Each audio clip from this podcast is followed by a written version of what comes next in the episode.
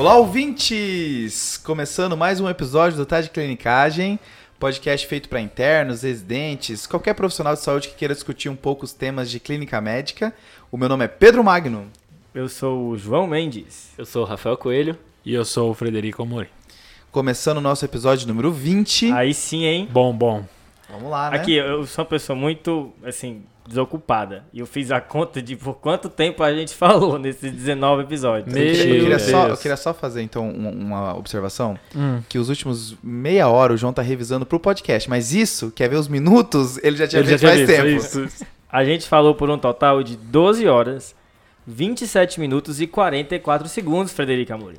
Ainda não dá pra chegar até Cuiabá. São Paulo até Cuiabá ouvindo. Putz, de carro. Meu né? Deus. Não dá. É, Dá pra ir e voltar pra Fortaleza de avião duas vezes, só escutando a voz maravilhosa e sedosa do Frederico Amorim. Cara, Eu, que eu cê- queria saber, eu queria saber quantos minutos é o Frederico falando. Eu- Esse eu queria são pouquíssimos. Eu queria ouvir só essa parte. Eu que- Seria a pior parte. O nosso episódio 50 vai ser só o Frederico falando. Esse é o episódio. Corta só. Corta só o Fred. Se botar na velocidade Exato. de meio vezes, né? Se você avisar antes, ninguém Mais ouve. tempo. Loop infinito do Fred. Mas hoje eu queria mandar um salve. Vamos lá? Opa. Vamos pro É, salves. roubei o espaço do João aqui. Queria mandar um salve para Graziele Santos. Ela é uma R3 de neurologia. Esse salve é porque ela faz 30 minutos antes do episódio começar, Ah, é, eu tava Grazi? com uma dúvida. É. 30 minutos antes do episódio começar, eu tava com uma dúvida e ela me salvou. Então, Boa, um abraço boa. pra ela. Eu queria mandar um salve aqui pro Luiz Sindô, Hum, lá do Ceará, de Fortaleza, que se hospedou aqui em casa pra fazer Opa. prova de residência. é o Hotel João Mendes, né? Exa- E sabia E estúdio. todas as piadas do podcast. Eu Top. disse, aí sim, hein? Aí sim. Queria mandar um salve pra Ana Salgado, Certo. Que é da enfermagem aqui da Unifesp, tá sempre ouvindo a gente, parceirona. Boa. E vai de Santos pra São Paulo ouvindo a gente. E aí, quantas vezes dá, João? É, putz, é, vai dar muitas idas e vindas, hein? E eu queria mandar um salve pro Vitor Ribas. O Vitor Ribas, ele, o, no Instagram tá tudo junto. A gente não sabe de onde é, mas ele mandou uma mensagem bem legal pra gente. E aí eu queria agradecer. Brigadão, Vitor. Show de bola. Um abraço aí coletivo pra Dani, enfermeira do Hospital Sepaco, né? Opa, sim, verdade. Dani. Boa. Que evangeliza as pessoas com tá de clinicagem, viu? Ela, Toda vez ela bota um comentário, ela bota uma pessoa diferente e fala assim: ouve eles, ouve ela eles. espalha a palavra do tá de clinicagem E- pelo Brasil. E ela Boa. sabe muito, viu? Enfermeira Nossa. De primeira qualidade. E o episódio de hoje vai ser estreando um novo formato Olha aí, hein? Boa. TDC Lab é um segmento do, do TAD Clinicagem que a gente vai reservar para falar de é, análise laboratorial a fundo, né? O que, que a gente precisa saber de cada exame, certo? Boa. Nossa, que nome, hein? TDC Gostou? Lab. Eu nem Parece sabia desse Chique, nome. né? Chique. Muito chique. Então, pessoal, a ideia desse novo formato é pegar um, um exame laboratorial e tentar estudar a partir do exame, tentar dissecar o exame e ver ah, os detalhes desse exame. Então, algum- algumas dificuldades que a gente tenha, talvez, interpretar alguns dados desse exame. E a gente escolheu para esse episódio especificamente o líquor. Que é um, um exame que acho que muita gente tem dificuldade. Não sei se vocês concordam com isso. Eu, Inclusive- pelo menos, tinha. Inclusive a gente. Exato. O Tinha, não tenho, né? O líquor que não é um exame exclusivo do neurologista, né? Normalmente eles sabem muito mais do que a gente. Sim, sim. Mas o clínico tem que saber bem, não só interpretar, mas também fazer a punção licórica é muito importante. E, e estudar sobre os exames é importante porque a gente eh, tem muitos conhecimentos que vêm de lá de trás da faculdade que a gente acaba esquecendo, né? Então tem que relembrar, tem que reestudar. Tem, tem muitos detalhes de pré-análise do exame, de como é coletado e etc. que podem inf- influenciar até no seu diagnóstico no final. Legal isso. E exame é uma coisa que a gente aprende muito de orelhada, né? Não sei É vocês, mas assim, a gente para para estudar as doenças, os remédios, mas estudar exame é, ah, não, vou estudar exame tal. E aí, exceto assim, tem alguns exames mais badalados, tipo eletro, mas líquido é difícil, né? Então acho que a ideia do, do, do podcast é preencher esse vazio também. Então, pessoal, esse, esse episódio vai ser dividido em duas partes. A primeira parte a gente vai começar um pouquinho sobre punção. Então, os aspectos da punção. é, esse- essa parte é um pouquinho menor. E aí, Certo. depois, a segunda parte, a gente faz toda uma análise do líquor. Então, a gente dividiu a análise em características e aspectos do líquor da hora da coleta, que é pressão e, e coloração, na parte de análise bioquímica e na parte de avaliação infectológica. Acho que essa ficou uma divisão mais ou menos do- do Boa, episódio. E lembrar que vai ter uma participação especial hoje. É a mensagem do Zé Marcos, o- um colega super querido nosso, que é R3 de Neurologia aqui da Unifesp, e a gente pediu para ele gravar rapidamente quais são os pitfalls, as pegadinhas do líquor, para você ficar de olho. Legal, Boa, legal. massa. E uma última coisa, é importante ressaltar que a gente não vai conseguir esgotar todo o conhecimento É. de Não líquor tem como. aqui. Não, Não tem. Então, mas se você tiver alguma clinicagem, alguma pérola para falar sobre o licor, comente com a gente. Fechou? Massa. Fechou, fechou. Estamos abertos. Inclusive, muitas coisas que a gente vai falar tem referências diferentes, né? Perfeito. Então, Não, e- é, e- muitos e as- valores variam conforme a referência. Só puxando esse gancho aí da referência, velho. As referências, assim, não tem nenhuma que seja mais nova do que eu. Começa por aí, né? Todas são de- da década de 90 pra trás, velho. Impressionante como os estudos do Lick, óbvio que tem algumas novas, mas assim, as maiores referências são todas antigas, né? Exato. Ô, ô, João, é, eu li um artigo de 1915 para comentar aqui hoje. Eu acho que alguém ganhou, hein? Alguém leu de, de 1800, né? Eu, eu tinha, eu, vi um, eu vi um artigo de 1890, só que era em alemão. Aí me travou. É, Não, acho- peraí. Foi do Quink esse artigo. TDC Porque não tem... Quink é o cara que fez a primeira punção lombar, Isso né? mesmo. Ele que descreveu a primeira punção lombar, tem os outros dois aí brigando pelo título. O, o Quink é o mesmo cara do, do- da unha, da, da insuficiência órtica e da, do angedema. Porra. É, do edema de Quink.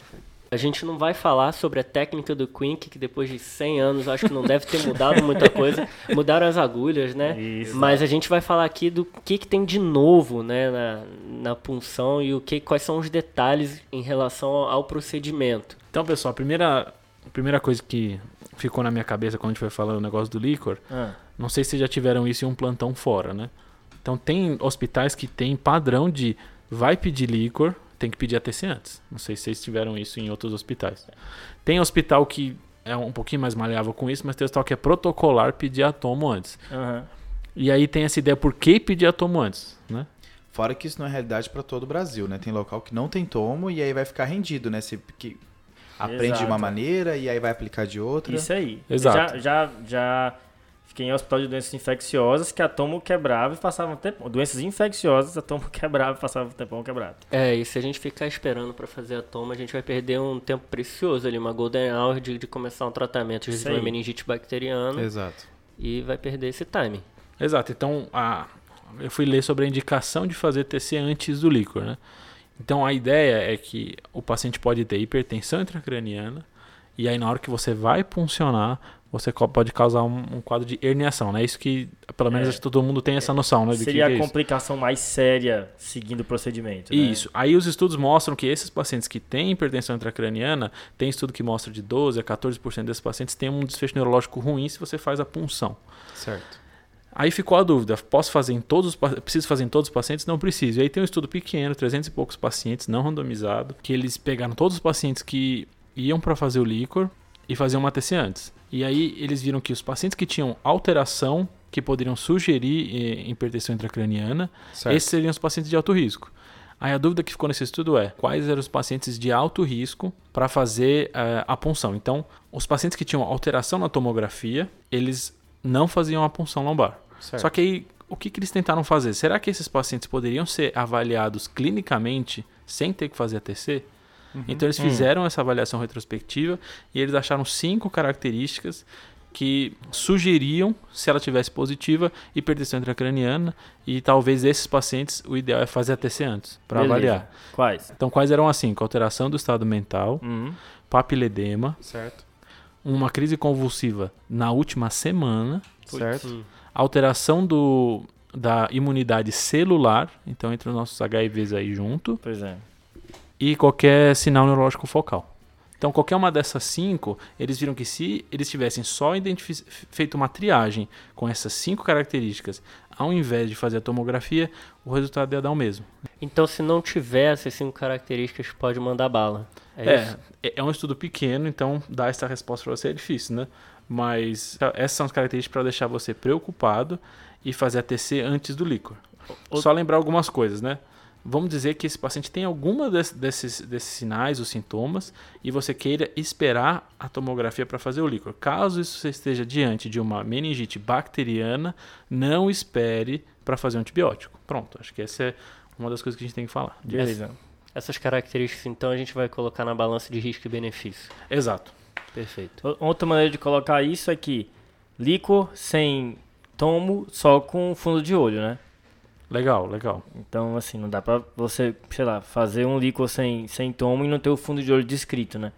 É Porque que- uma das características que o Fred falou é é a presença de papiledema. Exato, né? Então, mesmo que não tenha nenhuma outra, Se você não avaliou o papiledema, você não consegue excluir tudo. Isso, isso aí. Mas pegando o gancho aí, Fred, que você falou, assim, o medo da herniação, realmente essas são as complicações mais temidas desse procedimento, né? Mas existem, é, além de uma possível hipertensão intra- intracraniana, existem duas outras contraindicações do, da punção licórica, que é uma trombocitopenia ou outra diátese hemorrágica, incluindo aí o uso de anticoagulantes, e uma outra aí que seria a presença ou suspeita de um abscesso é, epidural. Essa também você tem que tomar cuidado, né? Que você pode atravessar o abscesso epidural aí com a agulha e empurrar pro líquido todo aquele conteúdo purulento. Então, as duas mensagens que a gente tem que deixar aqui é coisas para você avaliar antes de, de fazer o líquido para ver se tem alguma contraindicação. E a outra é mesmo se ele tiver alguma contraindicação e você precisar fazer alguma coisa a respeito, não atrasar o tratamento esperando o líquido. São as duas coisas principais aqui para Boa, deixar. mandou bem. O que, que, tem de, que, que tem de diferente, o que, que tem de mais novo, assim, em relação ao procedimento em si?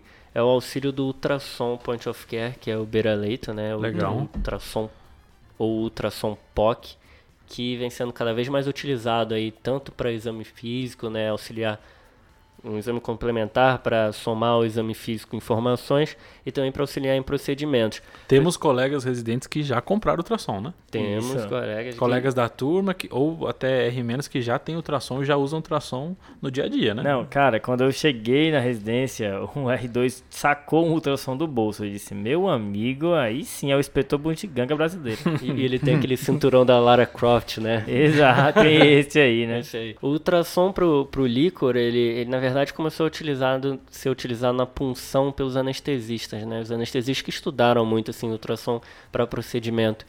E, e ele hoje em dia é cada vez mais usado para coleta de líquor, né? Que está mais no nosso contexto porque a gente não faz anestesia peridural. né? Aham. É, e tem alguns trabalhos que mostram que existe 19% de falha na punção lombar se usar só a técnica anatômica, aquela de palpar a cristelíaca Sim, e tentar uhum, aham. achar o espaço certo, principalmente nos pacientes que são obesos, que têm MC maior do que 35. Certo. Então o ultrassom vai te ajudar em quê?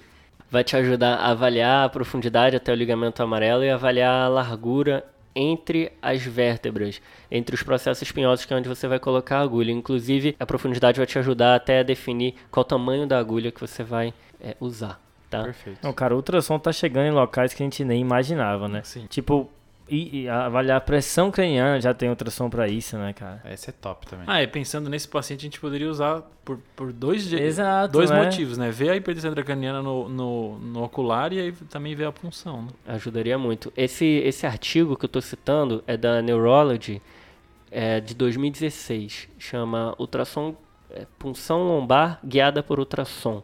Eu vou colocar, a gente vai colocar aí nas nossas referências, tá?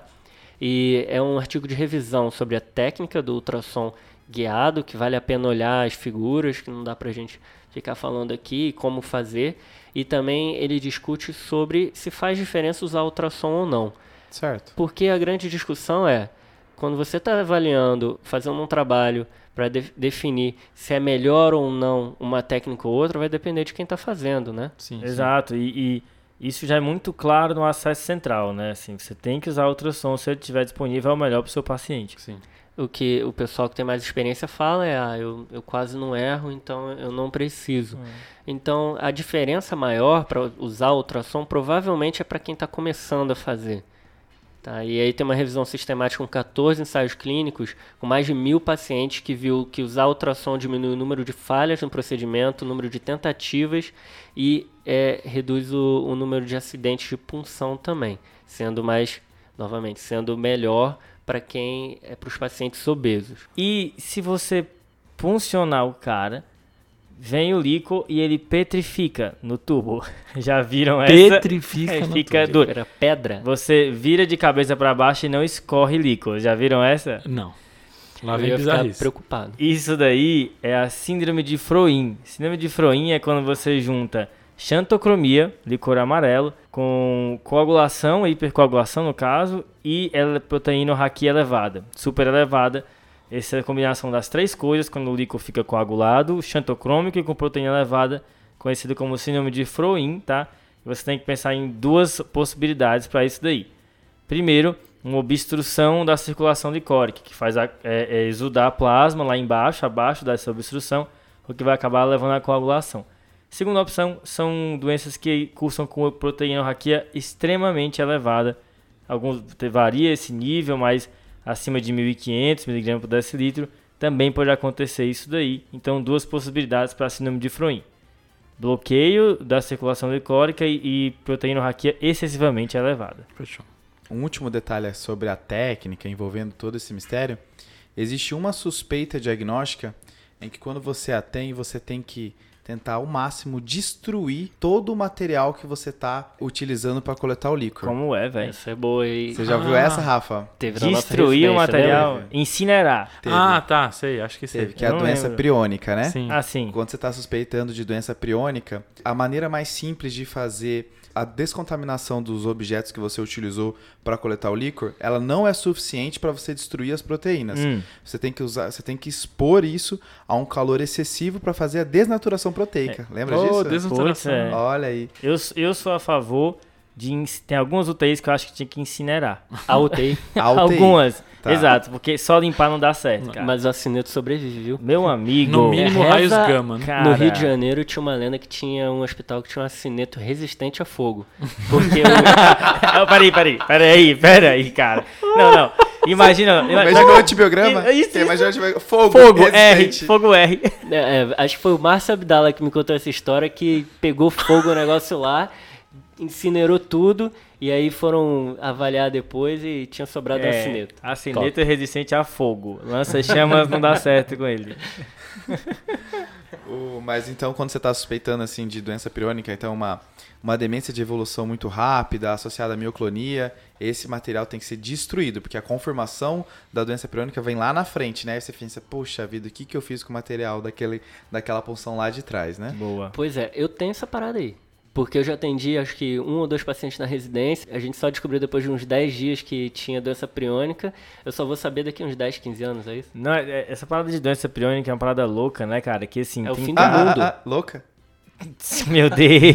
Meu Deus. Pra quem não pegou, é a doença É. da vaca louca, né? É, então, a doença de Creutzfeldt-Jakob, né, que é uma doença priônica, é que, que é? também é conhecido como é, doença da vaca louca. Tem casos descritos de, de, de, de- de doença de Creutzfeldt-Jakob é, iatrogênica por administração de hormônios de outros animais. Exato. Antigamente, né, a gente não tinha um hormônio feito sintético e você acabava você pegava da hipófise de outros animais para pessoas que tinham pan e hipopituitarismo e isso acabava transmitindo aí a proteína anômala, né, proteína patogênica. É, se você tiver uma suspeita, você vai ter que pedir no líquor a proteína 1433 e a proteína tal. Boa. A análise genética é a mutação do PRNP.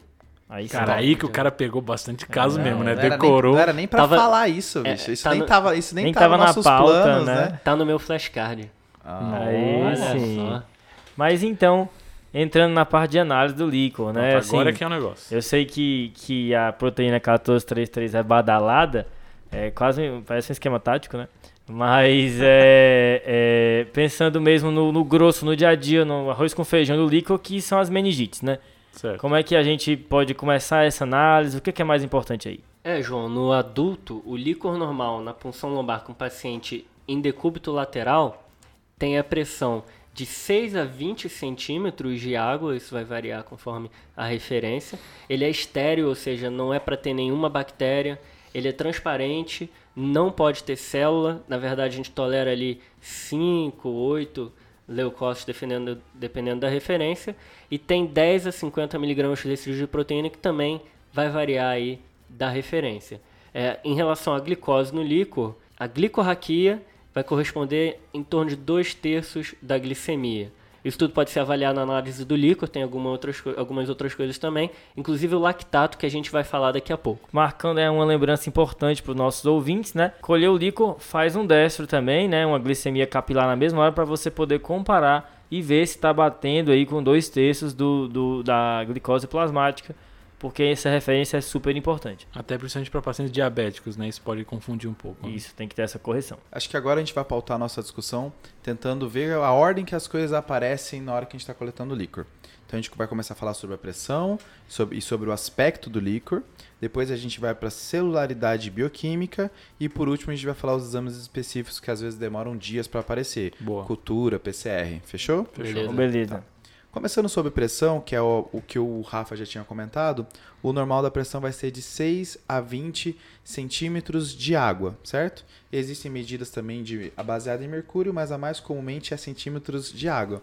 E aí eu não sei se vocês já, realiz, já realizaram, que é uma manobra é, brasileira Hum, de você só conectar o equipo no líquor e aí você estica o equipo e, de- e vê até onde vai. E você vê até onde a barra do líquor sobe. E aí quando você chegar no máximo, você vai marcar e depois você vai medir. Certo? Vocês entenderam isso? Sim, sim. Então assim, local que não tem esfigo no tipo manômetro. PVC, né? É isso. Então, MacGyver, né? então no local que não tem esfigo no manômetro, você vai contar centímetros de água, vendo exatamente quantos centímetros o equipo foi preenchido por líquor quando colocado na vertical. O Fred tá fazendo cara de que nunca viu, porque ele é riquinho, né? Porque é formado em São É. Paulo, né? É, riquinho que. Agora pô. perguntar lá assim, lá em Santa Maria, no Rio Grande do Sul. E Lá lá no no Ceará. Cearazão, é. Aqui é licorista, fica uma. E É. quando, e- e quando a- o paciente está com uma pressão elevadíssima e você está com medo de escapar do equipo, ela vai Putz. começar a respingar líquor em todo mundo. Um abraço pra neurocriptococose aí, né? Conhecidíssima de todos nós. Então o normal é de 6 a 20, tem local que bota 25, né, mas 6 a 20, e mas tem coisas que falsamente elevam a pressão, certo? Então se o paciente ele tá é, se o paciente está numa posição errada da técnica ou modifica a posição durante a, a coleta do líquor, ah, se o paciente está muito tenso na hora de realizar o exame, isso também pode elevar a, a, a pressão momentaneamente e até mesmo a técnica feita de maneira errada também pode elevar a pressão erroneamente. Então, é, novamente, tem que somar isso com a clínica do paciente. E talvez os pacientes com IMC elevado também possuam uma pressão um pouco mais elevada, né? Show. Mas a princípio isso não é para subir tanto a, Exato. a pressão, né? Uma, uma subida pequena, 25, um pouquinho mais, mas só isso, né? Aquelas pressões bem mais altas a gente não vai colocar nessa conta. né? Ah, é, tá, tá de 70 porque tossiu, né? Exato, não, Isso não, exatamente. né? É. Isso é exagero. É, e assim, o que, que faz o aumento da pressão, certo? A princípio, crescimentos lentos, coisas que vão fazendo a hipertensão intracraniana de forma lenta, Uhum. é, não é para subir a pressão. O corpo ele vai se acomodando e aí quando sobe a pressão já está no estágio bem avançado, Tá. certo? Então abscesso, neoplasia, tudo isso vai, quando for aumentar a pressão, já é um processo um pouco mais avançado. Legal. Já crescimentos mais rápidos, como processos expansivos mais rápidos, como sangramentos, como até mesmo processos infecciosos, esses vão subir a pressão de maneira mais rápida. Boa. Legal. Beleza. Porque os mecanismos adaptativos não conseguem, né, aí suprir essa mudança muito rápida. Perfeito. Outra coisa importante de avaliar também, né, além da pressão, é a questão da xantocromia, que é uma coisa que também você já vê antes de mandar para o laboratório, né, assim como a pressão aumentada. Eu já falei de uma parada bizarra do aspecto, que é o líquor que coagula no tubo, né? Mas lembrar que a xantocromia, é, que é o líquor mais amarelo, acontece especialmente quando eu tenho presença de sangue ali no líquor e o que vai acontecer é que esse sangue vai ser metabolizado e a gente sabe que isso é- vai virar bilirrubina no final, né? E isso vai ser um marcador de que aquele sangramento ali já tem um tempo que está lá. Por que isso é importante saber? Para diferenciar de uma punção traumática, uma punção que pegou um vasinho, sangrou, e aí esse sangue do, de acidente de pulsão ele vai ser vermelho vivo, não vai ter esse aspecto xantocrômico, né? Vai te ajudar a diferenciar. Só queria marcar aqui que tem duas outras causas importantes de xantocromia. Certo. Hiperbilirrubinemia, especialmente quando passa de 10 a 15, e Boa. hiperproteinorraquia, entrando lá no froin, especialmente quando passa de 150 mg por decilitro. É, a xantocromia que está presente em mais de 90% das HSA dentro de 12 horas. E pode Uhum. ficar. Nossa, tá- legal esse, esse dado. E pode ficar até duas a quatro semanas com alteração, segundo o up-to-date. Eu vi outras cores também que podem aparecer no líquor, fazendo arco-íris. bem, eu- Depois certo. sou eu, né? Eu Depois quero, sou eu quero cor laranja porque é o TDC. Você, a cor laranja tem, tá, João? Você pode E ter. fampicina? Não. Injeção Beta-caroteno? alta de Beta-caroteno? beta-caroteno também Ah, pode sim. dar líquor de cor laranja, Vou, né? comer, vou comer muita cenoura só pra ficar com o meu líquido laranja. A gente citou beta-caroteno no último episódio, episódio 19, sobre. Volta lá. Hipercalcemia. Outra coisa que deixa o líquor da cor laranja é, é produtos degradados do sangue que estão há muito tempo, né? Mesmo conceito. Sim. Mas também tem coisas que deixam o líquor da cor Vermelho, azul e branco. verde, que é quando também tem hiperbilirrubinemia e até mesmo alguns líquores purulento. Aí, meu amigo, é pus, hein? Pus no Aí, líquor. Aquele aí, é, pu- aí Meu patrão. É Pseudomonas no líquor. E É tem coisas que também aquele fazem- líquor que sai verde, deu ruim. É. E tem outra coisa que faz o líquor marrom, Pera, marrom. Que é me- Alcione. melanomatose meningea. Ah, sim. Isso também pode fazer o líquor da cor Metástase, marrom. é. Metástase é, de mel- melanoma faz umas coisas. Tem melanúria, Com né, essa cara? brisada eu encerro minha participação no episódio de hoje. Tem, o cara, o cara veio pra falar sobre isso. Então, nesse tópico, voltando aqui da brisada bizarra que foi feita, né? É, tem a questão de, de punção traumática, a gente entra num tópico de várias é, análises de líquidos cavitários, que é, é fazer uma correção da presença de leucócitos por conta das hemácias, né? Isso, eu, eu vou ter contaminação de sangue no líquido, então isso vai falsamente elevar a contagem leucocitária daquele, a- daquele fluido. É, tem alguns tipos de correção, né? É, A gente vê vários valores na literatura. Acho que o valor mais Consagrado. consagrado é o de 1 para 500, né? Então, É. a cada 500 de, de glóbulos vermelhos, você tira um, um, um leucócito, né? Isso, mas há controvérsias, né? É porque vai depender do número de hemácias que você tem no sangue e do número de leucócitos que você tem no sangue. Então, você pode usar uma calculadora que tem no UpToDate, por exemplo. É, o UpToDate coloca essa opção pra gente, né? Eu acho que talvez tentando ser um pouco mais prático pro nosso ouvinte seria, cara, usa um para 500 no dia a dia, mas se o cara tiver um hemograma bizarro, aí usa a fórmula. Acho que né, como regra prática É, eu talvez acho- isso, né? Acho boa a regra, né? Tem outra correção também, né, Fredão? Isso, a- tem a de proteína, né? Então, é, é parecido com a dos leucócitos, só que é Certo. 1 para 1000, né? Isso, Nesse então, caso. Você diminui uma proteína para cada mil de células vermelhas presente, né? Isso. Certo.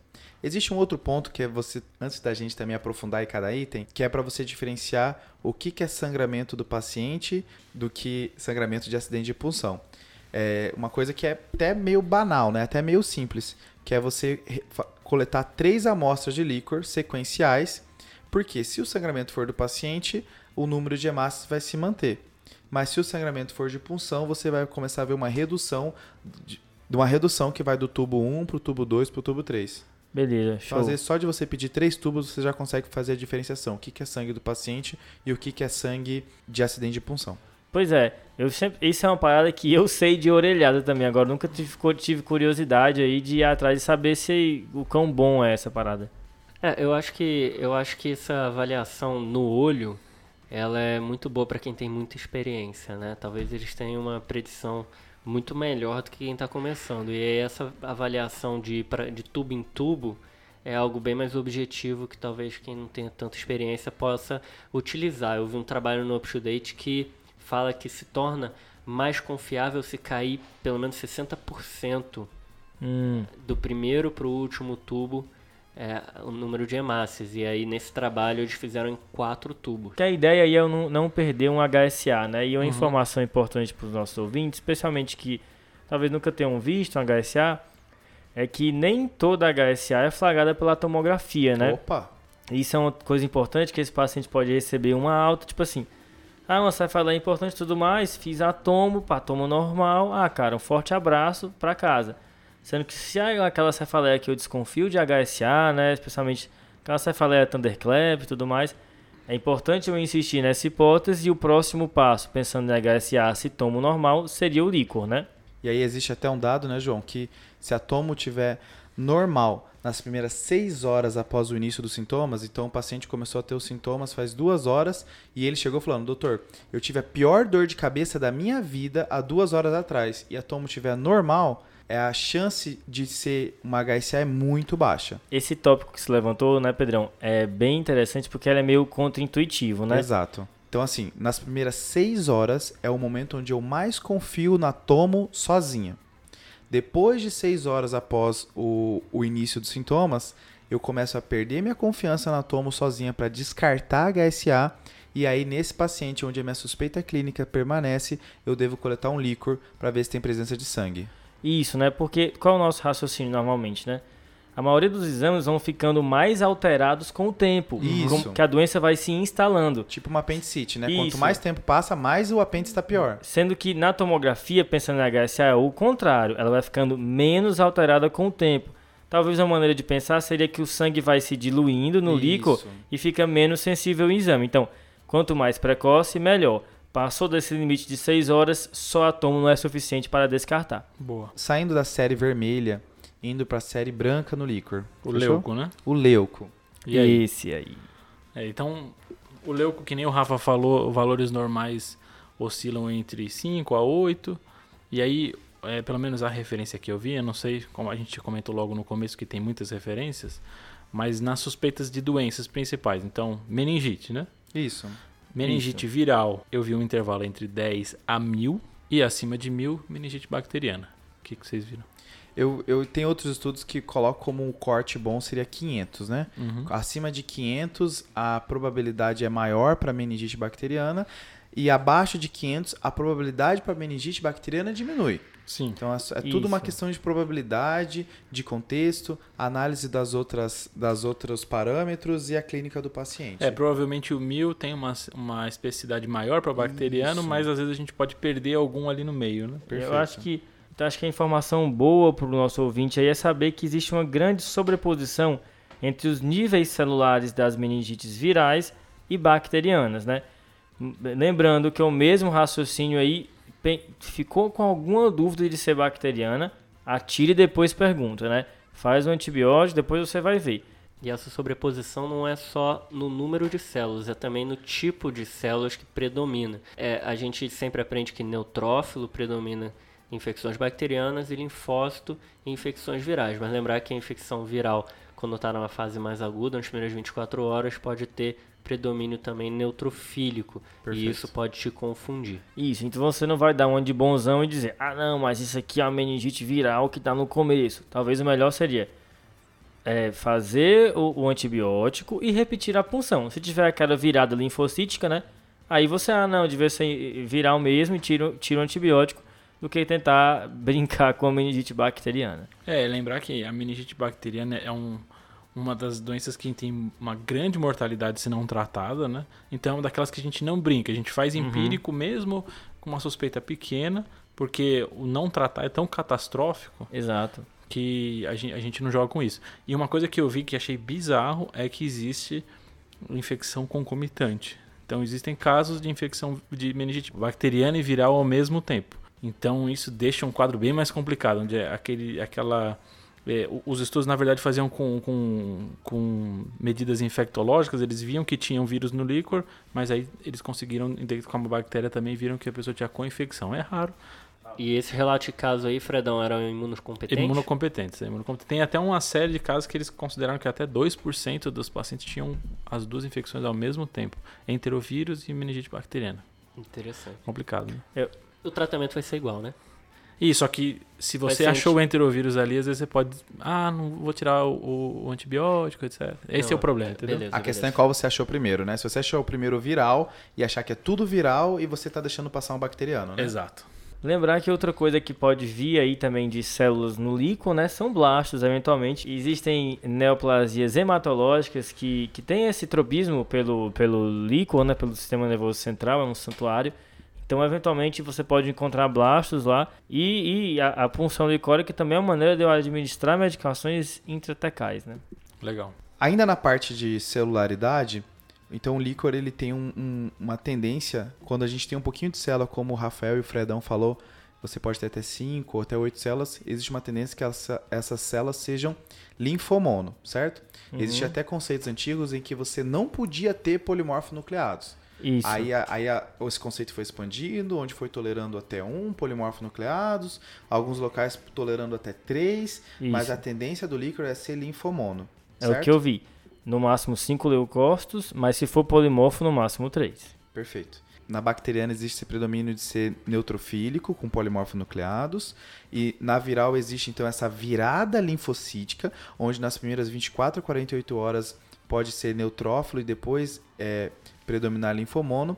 E as outras duas infecções que a gente não mencionou, a por micobactéria e a, por, e a fúngica, vão ser também predomínios de linfomono. Eu até Boa. vi relatos que também podem ter virada linfocítica neles, mas são casos um pouquinho mais insidiosos em que não é comum você fazer o líquor nas primeiras 24 horas desses casos. Então também não é uma coisa tão bem relatada assim. Existe um fenômeno também descrito na tuberculose, que é uma virada neutrofílica após o tratamento, cursando com piora dos déficits neurológicos. Também é descrito esse fenômeno. E em relação Top. à composição química do líquor, proteína, glicose, o que, que vocês viram? Proteína, Rafa, eu vi. É outra coisa que eu também vi cortes diferentes, não sei o que, o- que vocês viram. Sim. Eu vi local falando que o corte normal da proteína é de 23 a 38, que aí ficando ali Aham. perto do 40. Mas também vi locais que o normal da proteína vai ser de 9 a 58. Eu vi esse, 18 a 58, 9 a 58. Então, assim, então existe essa variação da literatura, né? Uhum. Uma última informação da proteína antes da gente falar como é que ela se apresenta nas principais doenças. Eu vi um relato de que ela pode estar aumentada acima desse valor de referência que a gente está falando, hora 40, hora 58, em pacientes diabéticos. Vocês viram alguma coisa disso? Isso, eu vi. Em pacientes diabéticos você pode ter a proteína um pouquinho aumentada. Também é aquilo que o Fred falou, não é para ter um absurdo de aumentada, mas uma coisa ou outra é Tocada. esperado. Tocadinha. Eu gosto, caso clínico, né? Pô, Bilirrubina tocada. Seguindo aí, já que a gente acabou de falar de celularidade e agora estamos falando de proteína, não podia deixar de falar da dissociação albuminocitológica, né? Que é, é quando eu tenho uma hiperproteinorraquia, mas eu, isso não é acompanhado de um aumento da celularidade. Porque a gente pensa, nossa, tem um hiperproteinorraquia, está inflamado, vai entrar a célula aqui, na verdade eu não acho essa célula, e aí o que, que eu tenho que pensar, né? É, isso é mais um, um- um lembrete de que nem tudo que altera o líquor é infeccioso, né? Esse achado da, da dissociação é típico da síndrome de Guillain-Barré, né? Então, o encontro de hiperproteinorraquia sem um acompanhamento de hipercelular, sem hipercelularidade no líquor te faz pensar, lógico que com uma síndrome clínica compatível, no diagnóstico de Guillain-Barré. Tem muita proteína e quase nada célula. Isso aí. Existem duas exceções que eu vi para essa regra. Primeiro, que nas primeiras semanas você pode não ter esse achado. Então, Uhum. às vezes, você vai ser achado só na segunda semana, onde vai ter um aumento da proteína. Isso, E outra coisa que eu vi é que talvez em pacientes HIVs, eu vi. você não, você já vai ter uma celularidade aumentada. Então, você não vai ter essa dissociação. Eu não consegui achar a fonte disso. Tem isso aí mesmo, também vi essa informação. Na nossa dúvida principal do pronto-socorro, né? É, num quadro infeccioso, suspeita de meningite. Como é que se comportam os principais agentes etiológicos? Então a gente tem os quatro principais: vírus, bactéria, TB e fungo. Então na TB e no fungo eu vou ter uma proteína elevada, na bactéria eu vou ter uma proteína levemente elevada e no vírus a princípio eu vou ter uma proteína normal. Uhum. Então tem até alguns, alguns estudos para tentar diferenciar bactéria e vírus com o uso da proteína, né? Isso.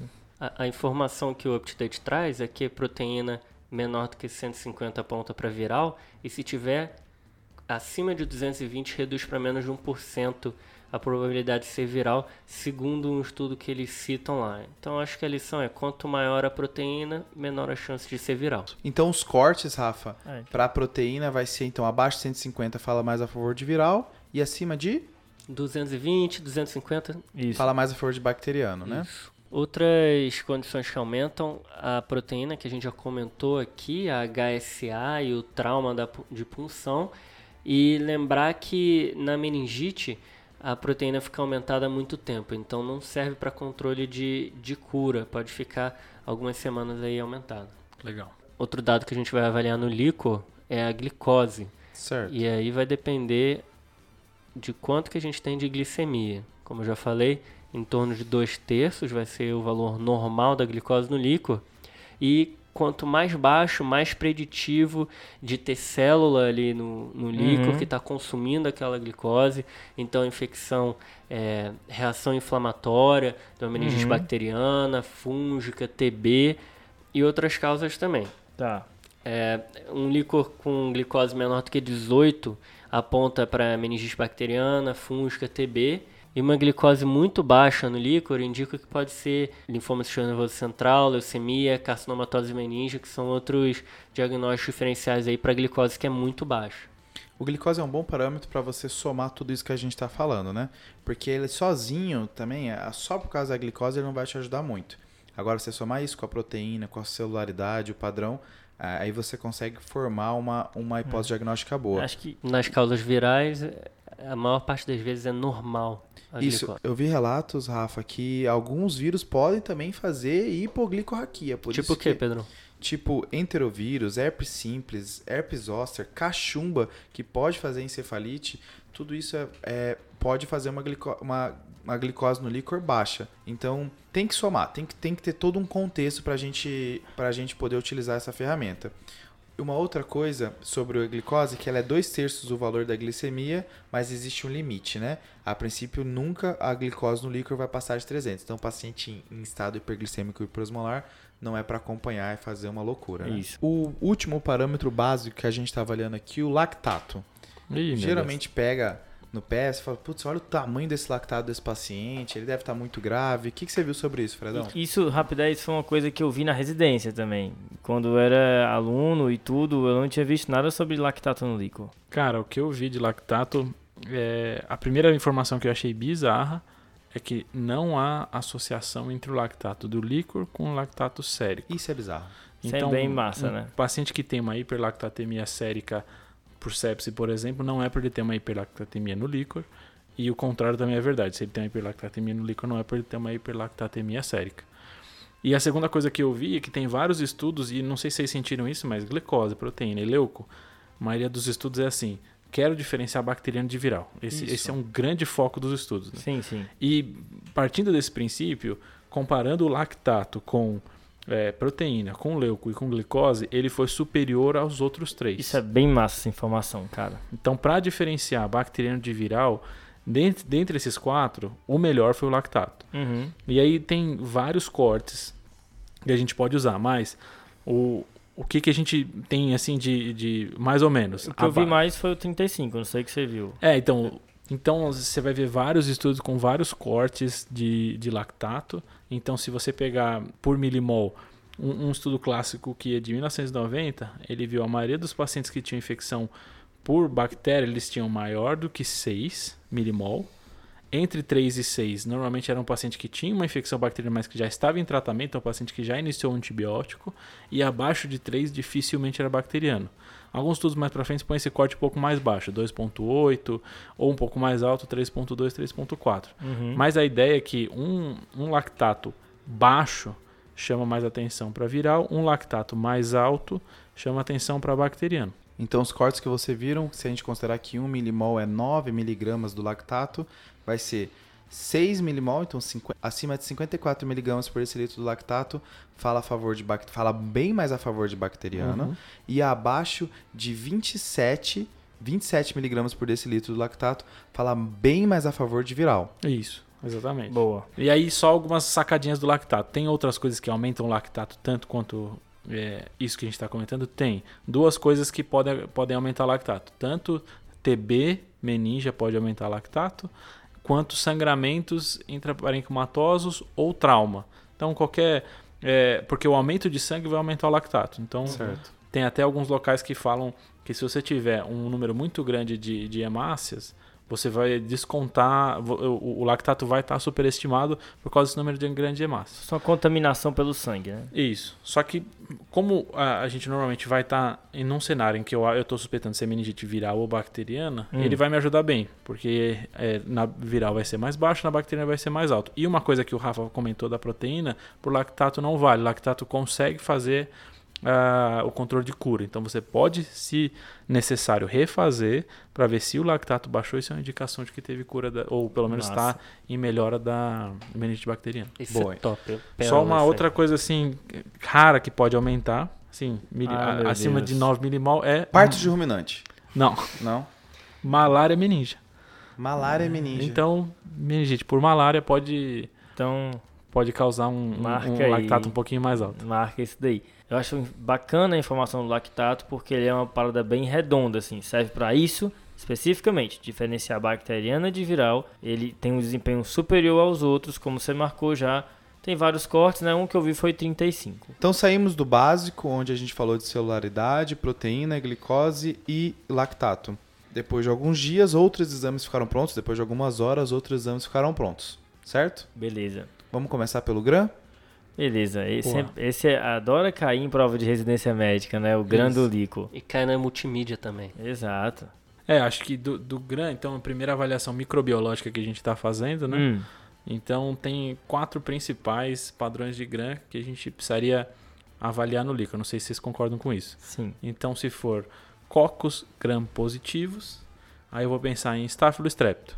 Boa. Tá. Ou diplococo, ou cocos em cadeias, para strepto e estáfilo, respectivamente, né? Sim. Sim. Se eu vi cocos gram negativos, Opa. aí deu ruim, né? Hum, Neisseria não. meningitidis, né? Meu Deus. Essa é, do lá. mal. Se eu ver agora bacilos gram positivos, Aí é Esse- é esse é o que cai em toda a prova. Bacilos gram clássico. positivos, listéria, né? Listéria. Aí no E- paciente idoso, principalmente. Exato. Idoso ou eh, criança, né?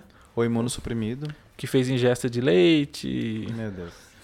Ué, Adora. não, é, não, tá, não tá associado com cara com- com adora, laticínio? bicho. Você que sabe. O último que falta aqui, é se for cocos bacilos gram negativos, aí hemófilos, né? Beleza. Então aí eu mato estáfilo, strepto, hemófilos, listéria e neisseria. Né? São os principais. Então acho que esse é o, o basicão do gram que pra gente precisar decorar. Fechou. E aí vem a questão das culturas, né? Depois podem diferenciar, lembrar que a positividade de hemoculturas é grande nos quadros de meningite também, então não esquece também da hemocultura aí. Mas tem a questão da cultura para micobactéria, né? Uhum. Aí é, é, eu vi alguns detalhes, não sei se vocês viram, que podem te ajudar a aumentar a, a, a positividade tanto da, da pesquisa da baciloscopia no líquido como da, da cultura, umas coisas que eu não sabia. Primeiro, você tem que tirar o máximo de líquido possível. Então, se você tirar mais líquido, 10 a 15 ml, pelo menos isso vai aumentar a positividade. Segunda coisa, que é meio contraintuitivo também. O melhor é que seja o último, a última parte do líquido colhido.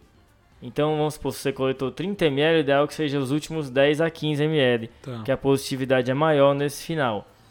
É, o ideal é que, se, se você conseguir formar um, um coágulo ou sedimento, o ideal é que a pesquisa seja feita nessa parte, que também, acho que tipo uma decantação aí dos bacilos, né? Certo. E você pode aplicar também, eh, se você pode centrifugar e, e aplicar no, numa lâmina para poder avaliar e a presença dos bacilos. E lembrar um último detalhe: você tem que examinar pelo menos entre 200 a 500 campos de grande aumento, o que vai dar mais ou menos uns 30 minutos olhando a lâmina, certo?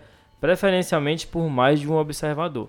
Porque eh, eu não sei se vocês já devem ter passado claramente por essa chatice que é dar o diagnóstico de tuberculose meningia, né? Uhum. não aparece o bicho e fica aquela coisa, e você me dá uma angústia muito grande não não ver, é, tratar uma infecção sem ver o que eu tô fazendo, né? Sim. Dentro ainda da, da meningite por micobactéria, existe, você pode pedir o BAR, certo? A baciloscopia. Que é você- ruim, né? Péssimo. Eu vi um dado que você melhora muito quando você repete, sabe? Ah, você legal. faz após se você repetir quatro vezes esse líquido, olha isso. Se Meu repetir Deus. quatro vezes, Mais que os carros, né? isso, mais que esse carro. quando você repete, a primeira vez que você faz, a positividade é de 37%, e aí na quarta vez vai, vai levar até uma oit- 87%. Você viu de onde é esse dado? É um estudo de 79 do, do JAMA, com 52 pacientes Isso. com, com meningite e tuberculose. Então, Isso mesmo. é, são todos os estudos bem antigos, né? Tuberculose é ruim de achar, né? Quando é tuberculose urinária, então você faz é, bicho. 30 vezes lá o É. exame de urina. Ah, Mas outro- então acho que Não fica, nada. então acho que fica essa clinicagem aí, né, na, na tuberculose meningia, repetir o líquido, interessante, né, que mesmo tratando o primeiro líquido não estava tratando, mas depois eles repetiram o líquido já iniciado o tratamento e ele apareceu mesmo durante o tratamento. E o Bom. PCR para micobactéria? Pronto, né? E é aí o Gene Expert. e aí eu vi uma, como é, Rafael? Gene Expert. Nossa! É o nosso Deus. novo, novo patrocinador, agradecer aí, Gene Expert. Pronto. E aí eu vi uma informação que, que eu não sei se vocês tinham visto já, que existe o Gene Expert e existe o Gene Expert Ultra. Hum, É, O Digi evoluiu. ele, exatamente, ele mesmo. E assim, eu vi que ah, pelo menos em Manaus já tem, dei uma pesquisada, já tem o, o, o Gene Expert Ultra, tá? Mas ele tem uma sensibilidade bem melhor no, no, no líquido do que o, o Gene Expert nosso habitual, tá? Que o Gene Expert é o PCR para tuberculose, né? É, tem um estudo feito em Uganda com 129 pacientes com tubercu meningite por tuberculose suspeita, no caso dos pacientes infectados pelo HIV, esse é um dado importante de marcar. e o, o, a sensibilidade do Gene Expert Ultra foi de 95% nesse grupo de pacientes, comparado com o Gene Expert convencional ou cultura que variaram em torno de 45%. Então, se você tiver à sua disposição esse novo Gene, usa ele, pergunta para o seu laboratório aí. E outras culturas que a gente pode pedir são culturas para fungo e lembrar que o frasco é diferente. Um que é utilizado aqui é o Michael F. Isso. Uhum. Esse é um dos frascos que você pode usar para fungo.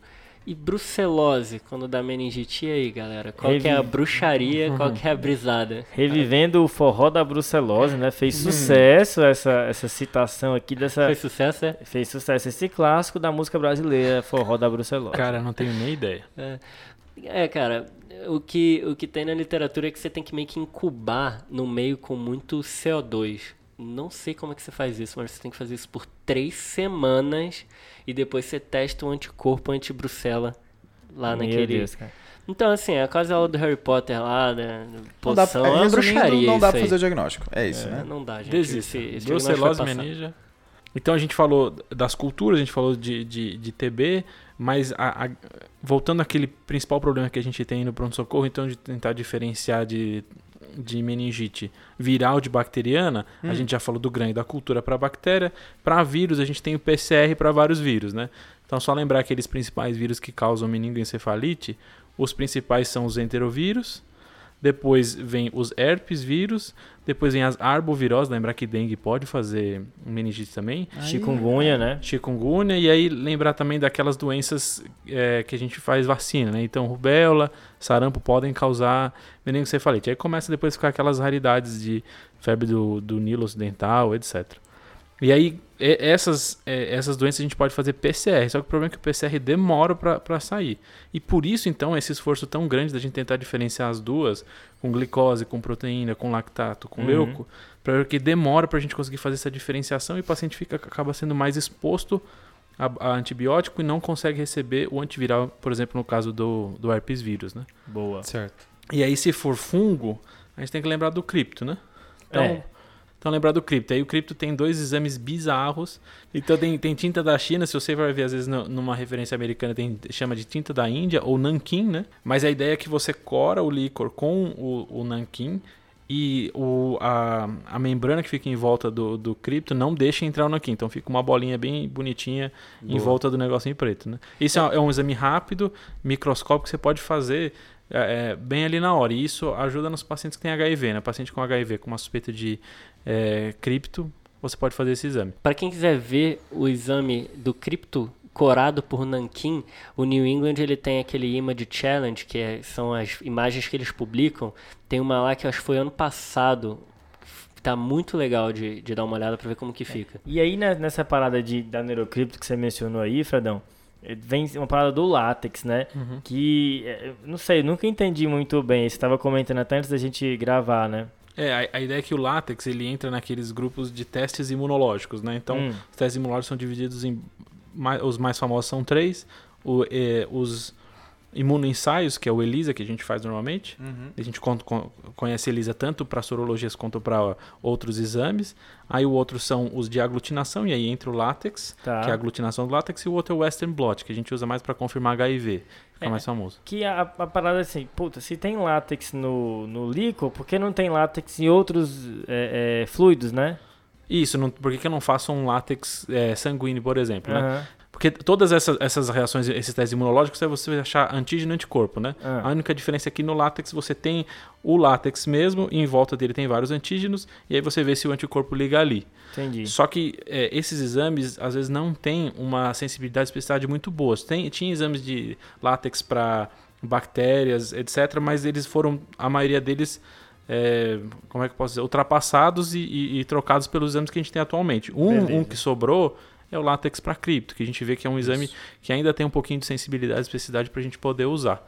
Mas é, o látex poderia ser usado para Neisseria, etc., só que a gente costuma não usar.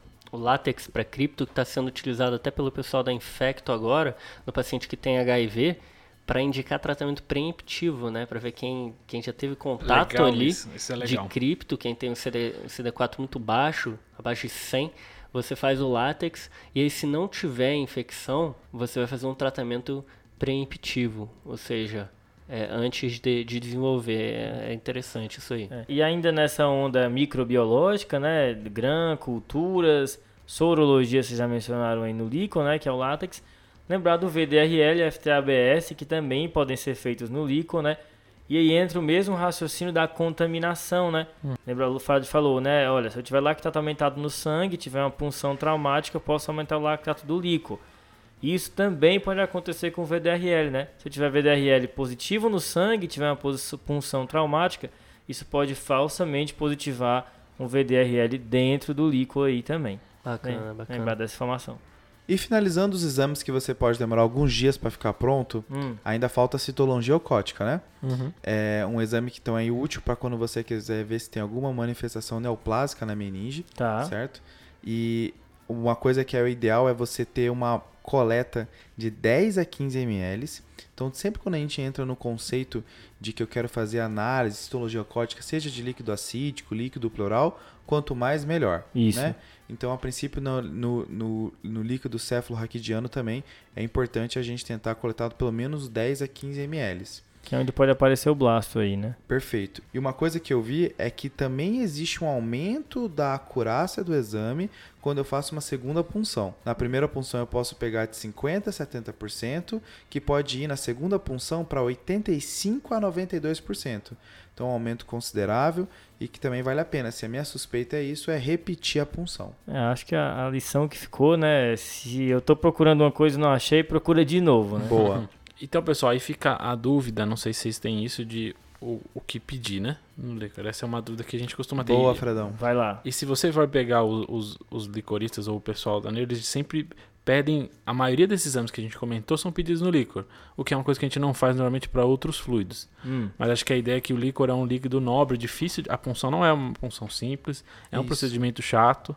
Então o ideal é que se a gente tem aquela amostra, a gente tenta não repetir a punção daquela amostra. A gente tenta pedir o máximo que a gente conseguir daquela não amostra. Não perder a viagem. Exato. É, e, e, ele vem até precioso, escorrendo gota a gota, né? Exato. Assim, é uma parada, não é que de facite que vem de montão. E se você for ver, tem vários laboratórios que até guardam uma, um pouquinho da amostra, Isso. se você que eles, que eles não conseguiram utilizar por uma semana, para se você ainda precisar pedir alguma coisa, não precisar repetir. Já vi essa. Então, é, o, o básico de pedir é a celularidade, Vou pedir a bioquímica toda que a gente comentou, lembrar do lactato, que é um, é um bom diferencial que a gente pode fazer. Aí pedir as avaliações microbiológicas, que inclui GRAM, cultura, PCR para os vírus, dependendo da sua suspeita, tinta da China e látex também, dependendo da sua suspeita, mas tem locais que já fazem isso protocolar, pedir todos eles. E por último, que o, que o Pedrão falou, citologia ocótica. Acho que isso dá um, um bom geralzão. Talvez alguns outros exames a mais a gente pense em, em outras, em outras etiologias. O líquor é um exame tão nobre que antigamente eles achavam que era onde estava a alma. Rafael é. guardou essa daí pro então, final, vá, né? Vá dormir com essa se você estiver ouvindo à noite. Ou bom dia para você se você estiver ouvindo de dia. Chega no crush com essa, né? para finalizar, pessoal, a gente pediu para um colega nosso, José Marcos, é, que é R3 da Neurologia aqui da Unifesp, para ele falar os principais erros, os principais locais na análise do líquido onde ele vê as pessoas caindo, né? Onde ele vê as pessoas levando uma rasteira, certo? Beleza. Uhum. Esse cara é uma fera daqui, né? Esse cara é bom, hein? Fala galera do Tá de Clinicagem. É, dá umas dicas aqui de líquido, acho que uns highlights importantes do, das principais pitfalls que acontecem, né, do líquido, que pode dar rasteira em você. Acho que o ponto principal que mais chama a atenção desses pitfalls mais comum é o líquor neutrofílico, tá? O líquor neutrofílico, infecção bacteriana é a primeira opção, mas lembre-se que no começo das infecções virais hiperagudo pode estar um pouco neutrofílico. Outra coisa, não só infecção, as coisas inflamatórias também dão neutrofílico, NMO e BC, tá? Neuromielite óptica e BC, que são duas doenças autoimunes. Outro ponto que eu acho que vejo que comumente a gente se enrola é, o líquor linfomonostário, tá? Não percam a oportunidade de TB. Qual seria a diferença do linfomonostário para do TB para o viral? Seria o consumo de glicose, que eu lembre sempre de ter a glicemia capilar. Então, é um pitfall importante do líquor que também acontece muito, de confundir meningite por TB com meningite viral por ser linfomono.